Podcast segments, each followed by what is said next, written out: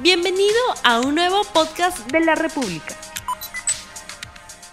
Muy buenos días amigos de la República, sean bienvenidos a RTV Economía, el programa económico del diario La República en este día jueves 16 de septiembre del año 2021. Vamos con el programa. En julio, el PBI peruano creció 12,94% según el INEI y de enero a julio la economía peruana se elevó, se incrementó en 19,68%. Este desempeño se debe al comportamiento positivo de la mayoría de los sectores económicos, con excepción de pesca, minería e hidrocarburos. Esto ocurre también en un contexto laboral siguiente, y es que entre junio y agosto aún no se recupera los niveles prepandemia, ya que la población ocupada está 5,8% por debajo de lo alcanzado el año 2019 lo que implica que 285.800 personas peruanos siguen sin recuperar sus empleos. Todo ello en un momento donde el dólar trepó nuevamente ayer a 3 soles 11, perdón, 4 soles 11, y cuando el presidente del Banco Central de Reserva, Julio Velarde, señala que un escenario sin incertidumbre política, la cotización del dólar estaría cercano a 3 soles 70. Sobre esto vamos a conversar con Eduardo Jiménez, a quien justamente ya tenemos en la línea. Muy buenos días, economista. Eduardo Jiménez. Buenos días, Romy, ¿qué tal? Un gusto estar en tu programa. Bien, muchísimas gracias. En principio, señor Jiménez, el Perú en julio registra nuevamente una tasa alta de crecimiento con lo que la tendencia de recuperación de la economía se acentúa. ¿Qué opinión tiene usted de estas cifras dadas ayer por el Instituto Nacional de Estadística e Informática? sin duda la economía sigue eh, con dinamismo, sigue dinámica. Eh, lo estamos viendo, eh, la cifra de casi 13% en realidad que ha salido ayer es una cifra interesante, positiva y que está, está encima del, nivel del 2019, del mismo mes, del año 2019. Eh, es un dato interesante porque además eh, está, está por encima de lo que, lo, que se preveía, ¿no? Y, eso viene ocurriendo hace algunos, algunos meses atrás. Es interesante eso. Es, es, es, parece que esa tendencia va a seguir todavía eh, en octubre, perdón, en agosto, en septiembre, en, octubre probablemente, pero hacia finales de año es muy probable que la incertidumbre ya nos comience a pasar factura. ¿No? Es decir, la economía comienza a perder dinamismo porque eh, evidentemente la incertidumbre va a jugar su papel. Eh, como, como, había comentado, la, eh, la incertidumbre es, es muy mala para la economía, es algo muy dañino para la economía, como creo que también lo decía el presidente del Banco Central. Y eso, como digo, en el último trimestre no va a pasar factura y es probable que el PBI, más bien, en vez de seguir este dinamismo interesante, se torne negativo más bien, porque además hay una base de comparación más alta el año pasado. El año pasado, eh, en el último trimestre crecimos de manera importante y ahora es probable que tengamos ese número negativo, tanto por incertidumbre como por el efecto aritmético que te comentaba. Así es. Eh, de otro lado, si analizamos julio, todos los sectores registran alzas, pero no ocurre lo mismo con minería, con pesca, con hidrocarburos. ¿Qué pasa en nuestros sectores? No, a ver, eh, eh, pesca, pesca eh, tiene, siempre tiene estos vaivenes positivos y negativos porque es, un sector que, digamos, si, hay, se autoriza pesca en ese mes, hay pesca, si no, no la hay y, los efectos de comparación pueden ocurrir ahí, pero eso es algo muy común. Minería, en realidad es minería y hidrocarburos, hidrocarburos es la que está, se ha reducido ahí la explotación de gas, pero eh, es una cosa que ya se está recuperando. Minería se viene recuperando ya hace varios meses, minería y hidrocarburos en su conjunto se viene recuperando, pero es probable que todavía veamos algunos negativos en los siguientes, ¿no? Pero ya estamos, digamos, volviendo a los niveles prepandemia.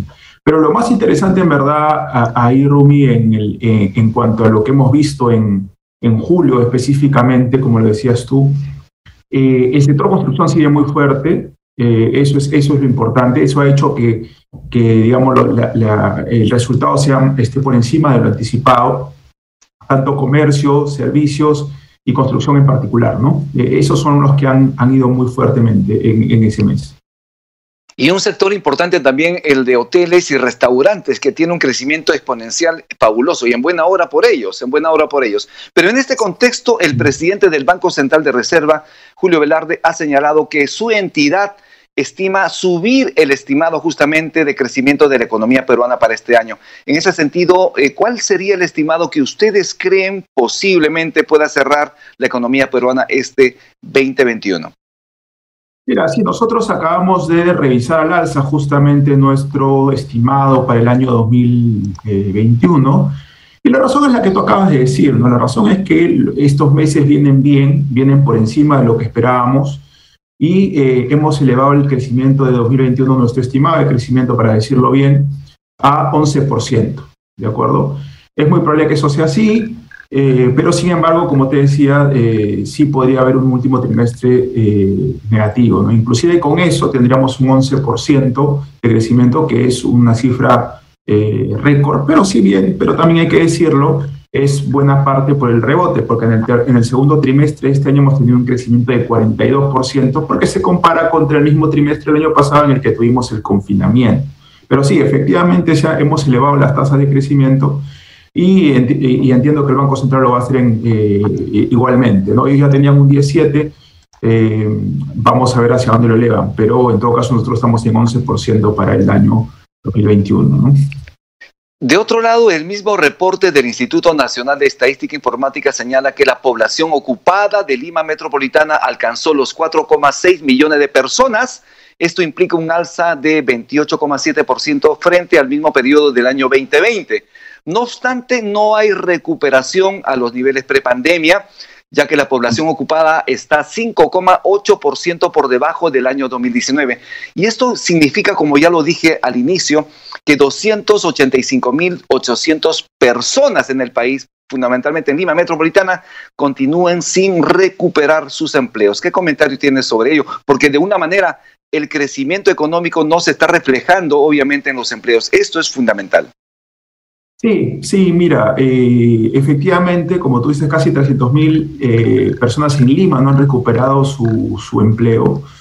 Eh, pero es curioso porque fuera, ah, si tú, lo, si tú lo ves a nivel nacional, ya en la, la foto completa del país, hasta el segundo trimestre que hay datos, se ve que más o menos 150.000 personas no han regresado a trabajar. Y si lo ves por el lado únicamente formal, ya vemos que casi se ha recuperado completamente el, el empleo.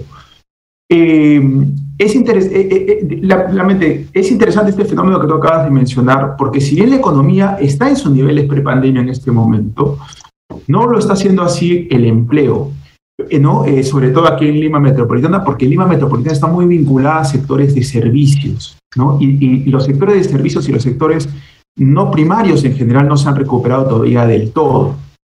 ¿Correcto? Entonces, a nivel nacional ocurre distinto porque ha habido mucha movilidad de sectores tipo servicios de alta productividad, sectores de baja productividad tipo agricultura, y ese fenómeno ha ayudado a que se recupere el empleo. Pero también hay que decir una cosa, eh, Rumi, ahí. En la recuperación de los empleos, si bien se ha dado, estos son de menor calidad, es decir, en, digamos, en sectores de baja productividad, pero también en sectores informales. Es decir, hemos ido recuperando el empleo, pero los empleos se han ido recolocando en la informalidad, es decir, en espacios donde los trabajadores no van a tener derechos. ¿no? Eh, a nosotros nos ha costado más o menos reducir la, informalidad un punto por año en estos últimos años. En, en, el año de la pandemia hemos vuelto a subir más o menos unos cinco puntos de informalidad, o sea, hemos retrocedido cinco años y recuperarlos va a ser difícil, ¿no? Eh, pero sí, todavía estamos lentos en la recuperación del empleo, más allá de, que sean formales o informales, pero estamos todavía un poco lentos, pero ciertamente hemos ganado velocidad en los últimos meses.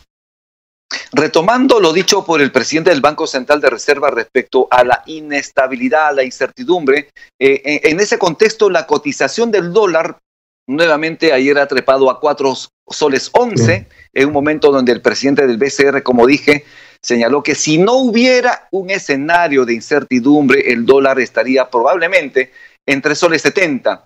Pero ¿dónde se está forjando esa incertidumbre? ¿Dónde está esa inestabilidad? ¿Cuál es su visión como economista? Sí, sí, mira, sin duda la, toda esta incertidumbre está por, la, eh, por el tema político, ¿no? Es incertidumbre política fundamentalmente. Y es que el presidente no da claridad por dónde va, no, no, está dando la claridad del caso y más bien da señales ¿no? de que se está tratando de ir por un camino, digamos, que no es coherente con el modelo que ha tenido el Perú, más allá de algunos, algunos temas que, que, que, que es necesario mejorar en el modelo económico peruano, eh, ha sido exitoso. No podemos calificarlo de exitoso en los últimos años. Hemos, hemos recuperado la pobreza, o, hemos hecho retroceder la pobreza más bien, hemos tenido un crecimiento importante, pero se insiste en que hay que cambiarlo simplemente de plano y esa es la sensación que todo el mundo tiene, que se van a cambiar las reglas del juego eh, para hacer, eh, para invertir, para hacer tus, eh, como consumidores, para consumir tus bienes, se pueden cambiar las reglas de juego y hay esa sensación.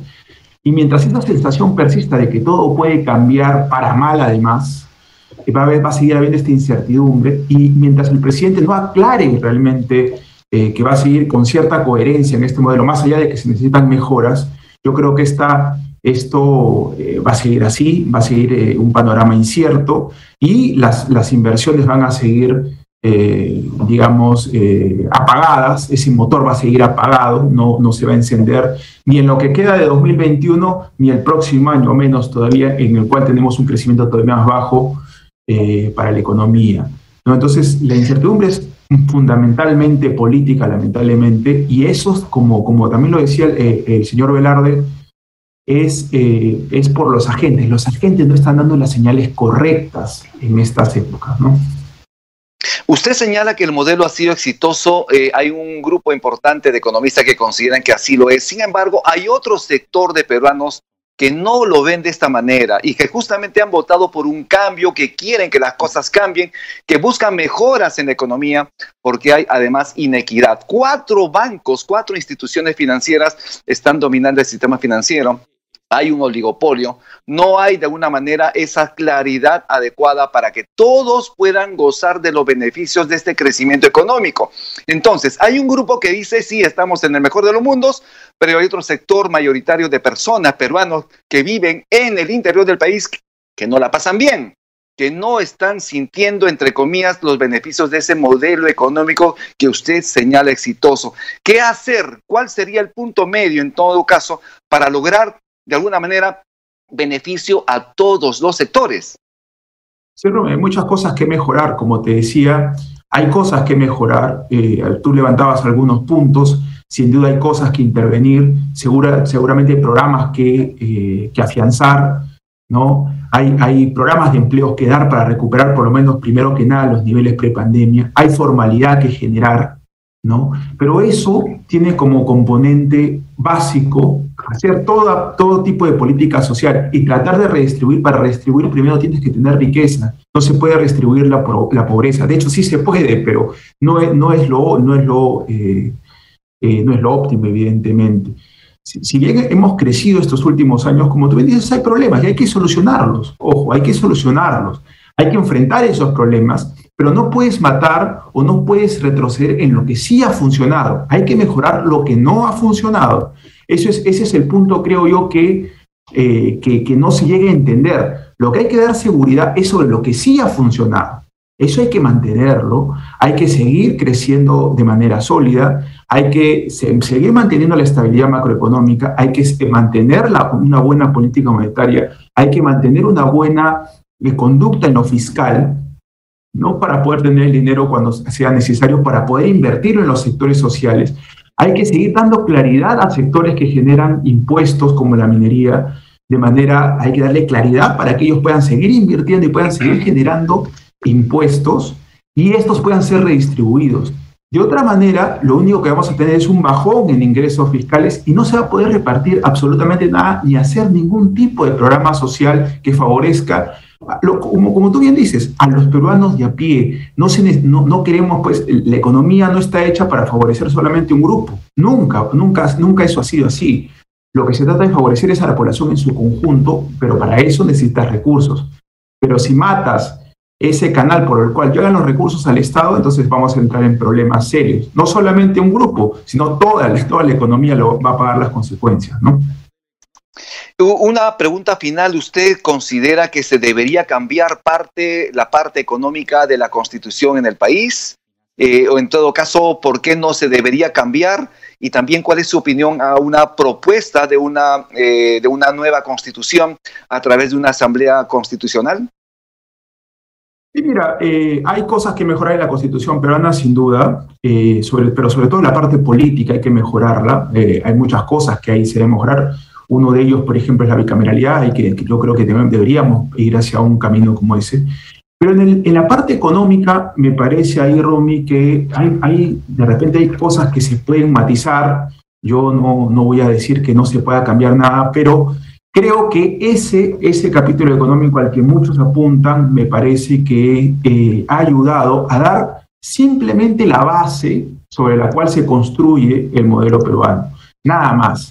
¿no? Entonces, simplemente nos da eh, un, un, apoyo, una base, una, una, eh, eh, donde comenzar a construir. Eso es todo lo que ha hecho esa, esa, ese capítulo económico y creo que no, por, ese misma, por esa misma razón no se debería cambiar, más allá de que sí necesitemos mejoras en la Constitución, en muchos otros aspectos, como te decía, sobre todo en la parte política, ¿no? Pero hay que, hay que, hay que considerar, como, y para, para insistir en esto, de que no se deben cambiar las cosas que funcionan, se debe modificar lo que no funciona, pero sin crecimiento sin eh, recaudación no vamos a llegar a ninguna parte.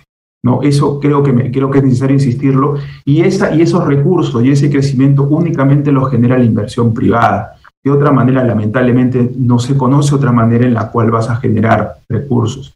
Entonces, hay que dar, por lo tanto, la claridad a estos inversionistas para que sigan invirtiendo. Y no solamente me refiero al inversionista, al inversionista minero o al inversionista en hidrocarburos o al gran inversionista peruano, sino además me estoy refiriendo a aquel también pequeño inversionista que también ve poca claridad en el panorama. El microempresario, el pequeño empresario ve poca claridad y no va a atreverse a invertir porque tiene el temor de que más tarde se le acaba la demanda, ¿no? Por razones pues que son ajenas a él y por razones ajenas a la economía y más bien por la, por la fuente política, y vamos a terminar pues con problemas, ¿no? Eh, y él va a decir, bueno, no, mejor no invierto porque voy a perder lo que he invertido. Entonces, no solamente estamos hablando del grande, estamos hablando también del mediano y del pequeño. Ojo con eso, ¿no?